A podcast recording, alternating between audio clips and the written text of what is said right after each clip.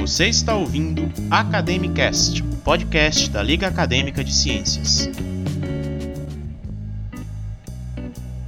Saudações a todos, eu sou Santiago Mozart e esse é o Journal Club, seu podcast semanal que faz análise crítica de artigos científicos, sempre interpretando as evidências com enfoque em sua aplicação clínica. Claro, a gente sempre toca também nos fundamentos da formação científica de uma forma bem costurada na discussão. Na semana passada, nós analisamos a revisão sistemática sobre a eficácia na utilização de máscara na prevenção de transmissão respiratória por vírus, né? abordando o protocolo PRISM para revisão sistemática, as definições de eficácia e efetividade e as vantagens e limitações desse modelo de estudo. Hoje nós faremos um pouco diferente do que a gente está acostumado, já que não vamos analisar um paper propriamente dito, uma pesquisa original, mas uma letter publicada recentemente na Nature. Vale lembrar que o leitor não precisa ter lido nada antes de ouvir o podcast, porque eu também não li. Os dois convidados do programa vão ter que resumir esse artigo para alguém totalmente cego, sem deixar passar nada muito importante. Vale lembrar também que hoje nós encerramos a primeira temporada do Journal Club, no sexto episódio, e eu queria agradecer a todo mundo que está ouvindo aí fielmente os nossos programas semanais, que está compartilhando com os amigos, que está ajudando a gente a alcançar mais pessoas com o nosso objetivo objetivo de difundir o pensamento científico, né? A gente alcançou quase 500 pessoas com esse podcast e a gente gosta de pensar que está fomentando esse interesse muito grande em pesquisa nas outras pessoas.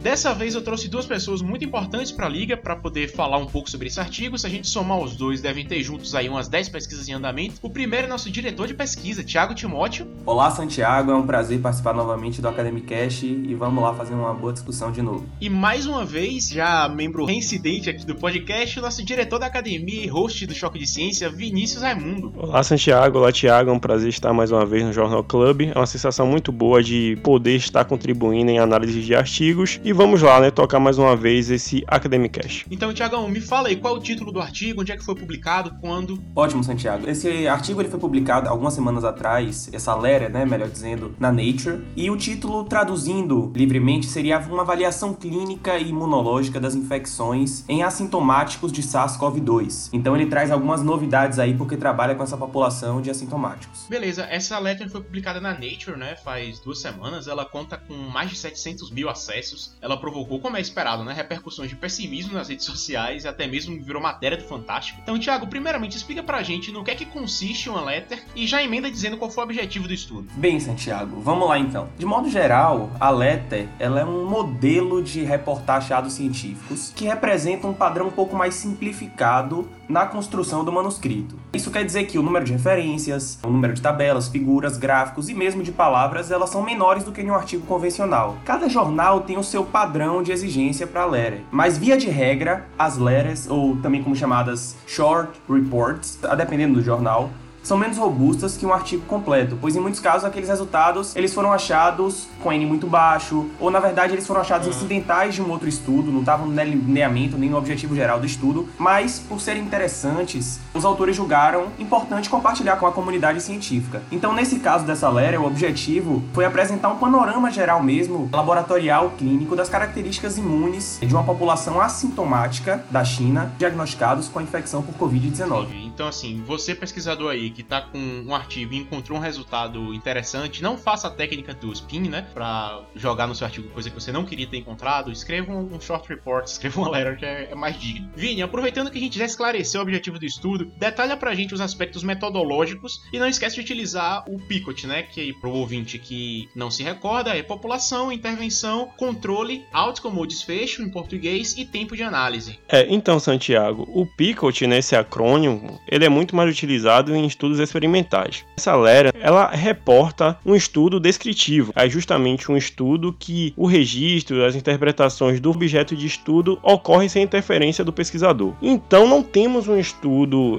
que viabiliza um, ao uso assim direto do Picot. Então a gente precisa de certo modo fazer uma adaptação. Se formos considerar o delineamento, nós teríamos aí a pesquisa observacional, que visa analisar um objeto ao longo do tempo e por isso seria uma pesquisa observacional do tipo de coorte. Indo direto para o Picot, a população foram indivíduos com RT-PCR positivo para SARS, mas assintomático, como bem disse Tiago. Esses indivíduos, para serem incluídos nesse estudo, precisavam não ter manifestação de sintomas nos 14 dias anteriores ao teste e durante a hospitalização. E além disso, para justamente dar mais força né, a esse teste, eles incluíram um aspecto epidemiológico. Essas pessoas deveriam ter um histórico de contato com outras pessoas pessoas positivas para a Covid-19 ou serem moradoras ou de Wuhan ou terem históricos de viagem para esta região da China. O INER, que você mesmo comentou que é intervenção, como é um estudo observacional, não se tem uma intervenção, mas podemos adaptar o I como sendo uma variável independente. E neste caso, a condição de ser assintomático é a nossa variável independente. O C de controle, na verdade, são dois. São dois braços de grupo controle: pessoas sintomáticas e pessoas saudáveis, isto é, sem histórico de Covid testada por RT-PCR, exames de imagem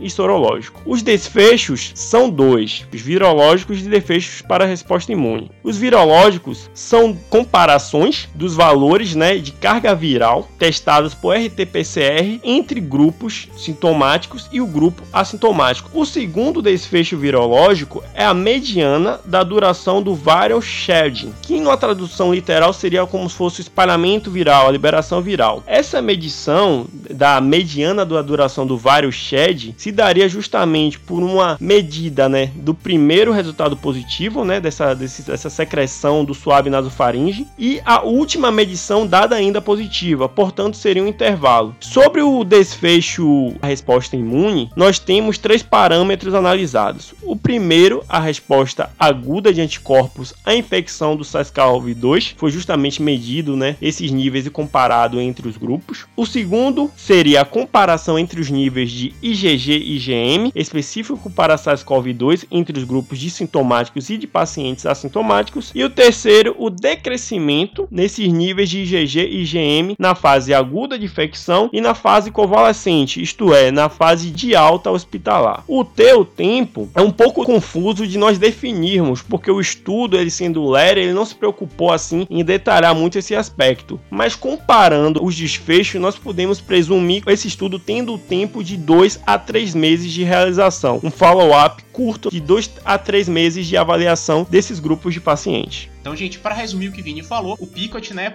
foram as pessoas que estavam infectadas com o SARS-CoV-2, né, que deram RT-PCR positivo. Tivemos dois grupos de controle, que foram 37 pessoas sintomáticas e 37 indivíduos saudáveis sem RT-PCR. Os desfechos foram dois, virológico e desfecho sobre resposta imune. E, Tiagão, mais uma vez recorrendo aquele método LAC, que lê antes a conclusão, que a gente já devia ter patenteado aí. É, após uma breve explicação aí de Vini sobre o Picot, qual é a conclusão do estudo? O que é que eles acharam? Bem, Santiago, o estudo concluiu, com base nos achados sorológicos e achados de análise de citocinas que os indivíduos assintomáticos eles tiveram uma resposta imune, digamos assim, mais fraca por infecção com SARS-CoV-2, quando comparado aos pacientes sintomáticos. Além disso, houve uma redução, que a gente vai reportar mais na frente nos resultados, dos níveis de IgG e anticorpos neutralizantes, assim como o nível total de anticorpos meses após a alta hospitalar. E eles concluem que isso pode ter alguma interferência nas estratégias de imunização, principalmente naqueles que argumentam sobre a imunização de rebanho e nas pesquisas sorológicas também. Por fim, o estudo expõe aquela clássica sugestão de que estudos maiores longitudinais são necessários para replicar e fortalecer os achados virais e sorológicos, digamos assim. Então, eles concluem que eles não conseguem conseguem chegar em um resultado categórico sobre a imunidade adquirida. Os pacientes, eles realmente eles ficam imunes a longo prazo depois de ter o Covid ou não? Então eles acham que é necessário que haja outros estudos. Então, basicamente, as conclusões deles foram essas. Tiago, aproveitando que tu falou de IgG, que é, né, anticorpos neutralizantes, explica pra gente aí de maneira breve, claro, o que é que é o IgG, a imunoglobulina G, e qual o papel dela para aquisição de imunidade no caso do SARS-CoV-2. Bom, Santiago, de maneira bem simplificada assim,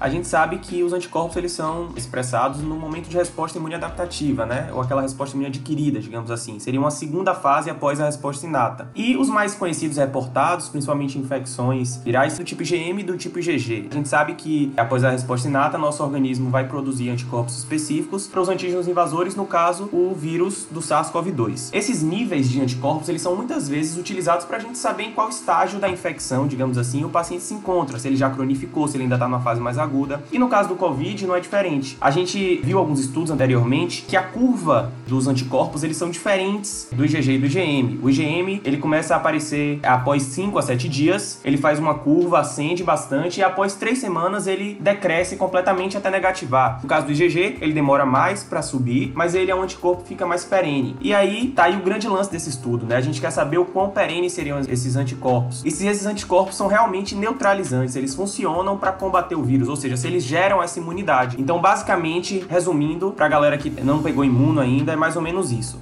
Então, essa pergunta é um pouco mais aberta para os dois. Aproveitando que o Thiago explicou um pouco da teoria sobre imunologia e os impactos que alguns resultados poderiam ter na expectativa de imunidade adquirida depois da infecção por SARS-CoV-2, descrevam pra gente aí os resultados desse estudo. Vini, vai lá. É, então, né, é interessante que os resultados, eles acabam se confundindo com o que o próprio Thiago falou sobre a conclusão, né? Eles relatam em uma tabela anexo na, ao, ao letter que o grupo sintomático e o grupo assintomático apresentavam uma equivalência no perfil etário, sexo biológico e de comorbidade. Mas e aí, qual é a consequência disso? É justamente para dar subsídios ao leitor de interpretar que eles apresentavam características de linha de base semelhantes. Outro achado do estudo é que pacientes assintomáticos, ainda que não apresentassem é, sintomas clínicos, né, ao serem realizados exames laboratoriais, foram detectados uma série de achados que acabam por demarcar processos infecciosos nesse grupo. Quais são esses achados?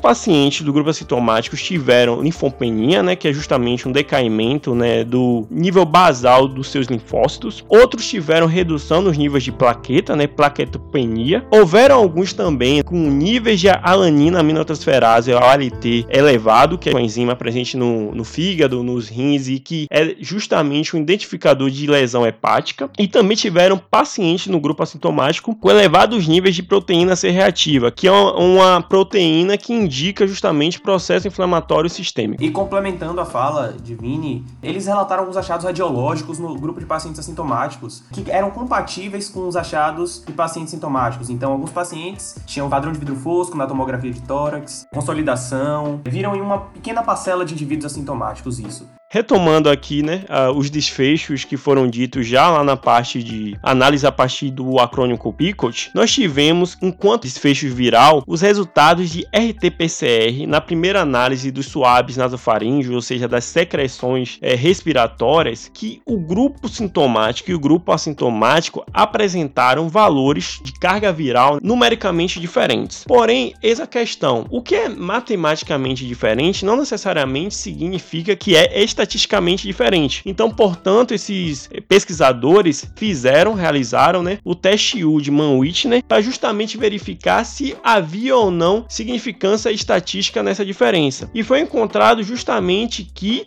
não havia diferença significativamente estatística, ou seja, os valores de carga viral dos suaves nasofaríngeos eram equivalentes entre os dois grupos. Sobre o desfecho de Baroshed, né, nós tivemos uma diferença matemática, né? O grupo de pacientes assintomáticos sintomáticos teve esse vários shedding de 19 dias, enquanto o grupo de pacientes sintomáticos teve um vários shedding de 14 dias. Então, pesquisadores realizaram-se mais uma análise estatística e ratificaram que essa diferença matemática também era diferença estatística, ou seja, era significante que esses pacientes do perfil assintomático teriam um variance shedding maior do que os sintomáticos. Mas vem cá, eu vi aqui que a mediana de duração do variance shedding é bem baixa, né? Pelo que você falou, em sintomáticos é de 14 dias, é isso mesmo? É, é isso mesmo. Porém, é interessante que dentro da literatura é a menor já vista relatada, mas ainda assim comparar com outros estudos é um pouco complicado justamente pelo fato de que não há uma padronização nessa medição. Continuando a falar sobre desfechos, mas agora os desfechos imunológicos, nós tivemos que na fase aguda, né, que é aquela fase quando o RNA viral ainda pode ser identificado nas secreções respiratórias, os níveis de IgG no grupo assintomático foi consideravelmente menor do que os níveis de IgG nos grupos sintomáticos. E é interessante que, ao procederem uma análise oito semanas após os pacientes dos dois grupos receberem alta, foi visto que os níveis de IgG no grupo de pacientes assintomáticos continuou consideravelmente menor do que os níveis de IgG no grupo sintomático. Isto é, a resposta imune desencadeada nos pacientes sintomáticos acaba por ratificar o que alguns relatos né, de casos já vinham dizendo, que eram que pacientes com sintomas leves aparentemente tinham uma resposta imune imune menor do que os pacientes em estado Vini, grave. Ainda teve um achado bastante surpreendente que gerou bastante é, discussão na comunidade, que foi esse padrão decremental do IgG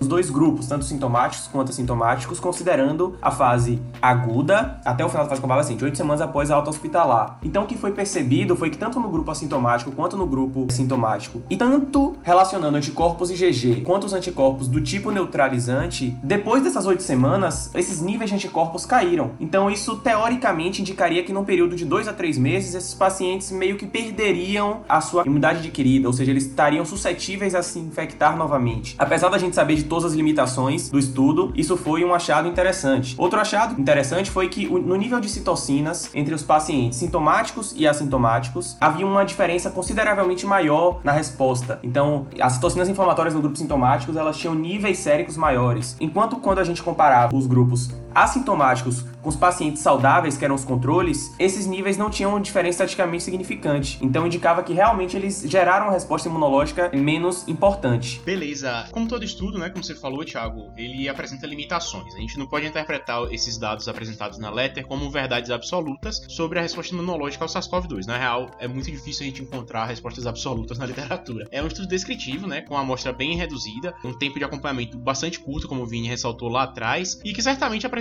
outras limitações. Vini e Thiago também, para além das limitações que eu comentei aqui brevemente, quais são as outras que vocês perceberam? Então, Santiago, você acabou até antecipando algumas limitações que eu iria falar, como o tamanho de amostra, o tempo de follow-up, mas existem outras, como a dúvida real sobre a validade externa desses achados. É interessante que, como os médicos chineses, eles adotaram um protocolo de tratamento das pessoas assintomáticas visando melhorar a resposta imune desses grupos de pacientes, nós não sabemos qual foi a influência desses medicamentos na resposta imune. Então, fica um pouco restrito, né, para generalizar para outras populações esses achados. Outra coisa é que, como você bem falou, precisamos de estudos com amostras maiores, com corte, com tempos de observação de resposta imune maior também, e outras populações. Mas isso não torna menos importante os achados sobre diminuição da resposta de anticorpos em um curto período de tempo que foi apontado por esse estudo, porque é um estudo descritivo que pode gerar hipóteses testadas por outros estudos. Isso, Vini. E ainda tem alguns achados, algumas limitações que alguns estudiosos até comentaram aí nas redes. E você já comentou anteriormente também aqui que essa duração, essa comparação da duração do vírus sharing, da liberação viral digamos assim, entre grupos assintomáticos e sintomáticos nesse estudo, ele pode ter uma série de vieses, porque a gente não sabe exatamente quando cada grupo foi infectado. Então é possível, por exemplo, que aqueles pacientes com infecção sintomática, eles tenham sido detectados mais cedo, justamente porque a doença deles era clinicamente evidente. Então suas secreções podem ter sido coletadas mais cedo. Então a gente começaria a inferir que esses pacientes teriam um período menor de viral shedding justamente por conta de variações no tempo de coleta. Então, existe uma série de limitações e que o estudo, por ser um report, ele não perde sua significância, mas a gente entende que ele não é o padrão ouro para sedimentar uma evidência. Então, gente, já estouramos o tempo de gravação, os editores vão me matar por causa desse programa. Então, o take home de hoje, o que, é que a gente leva para casa desse estudo? Foi necessário, não foi? Ele acrescentou coisa pra gente, não acrescentou? Tiagão, vai lá. Bom, Santiago,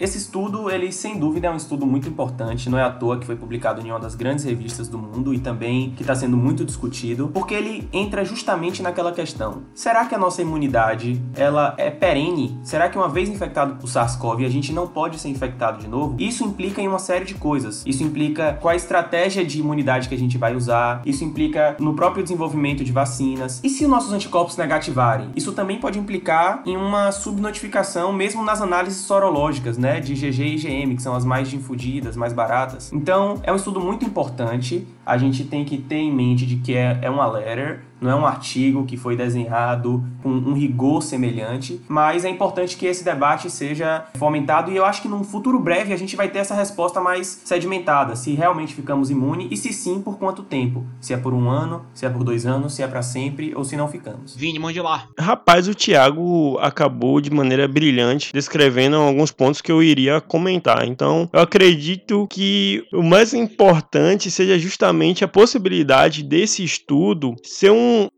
gerador de hipóteses para estudos mais sofisticados, controlando mais vieses, atestarem ou não como é que funciona né, a resposta adquirida após a infecção pelo SARS-CoV-2. Então é isso, gente. Despedidas, pessoal. Vini. É um prazer, né, estar apresentando o segundo Jornal Club. Eu já estou aqui com alguma frequência no próprio Choque de Ciências, editando, né, gente? O Vini é o grande trabalhador desse Academicast. Eu não mas... te aguento mais com essa conversa. Foi um projeto brilhante, eu acho que a LAC fez de estar tá divulgando e, de certa forma, né, sendo uma das primeiras ligas acadêmicas, se não do, da, do Brasil, mas certamente da FAMEB, a idealizar uma, um podcast. E também da Bahia. Exatamente. E então, acredito que a gente cumpriu nosso trabalho, claro que com algumas falhas, isso é normal, mas o mérito é muito maior do que o demérito. Tiagão, mande lá. Eu agradeço também, acho que é um, um projeto inovador e que a gente só tem a contribuir com a comunidade, tanto ouvindo as críticas dele, quanto passando críticas sobre artigos científicos, que a gente sabe a importância disso na formação médica, né? Então acho que é um projeto, é uma primeira temporada vitoriosa e tenho certeza que é só o começo. A gente tem essa, esse objetivo, essa obstinação, digamos assim, por trazer ciência para a faculdade, por tornar isso mais natural e a gente sabe que, em última análise, a gente também está engrandecendo a nossa faculdade com isso,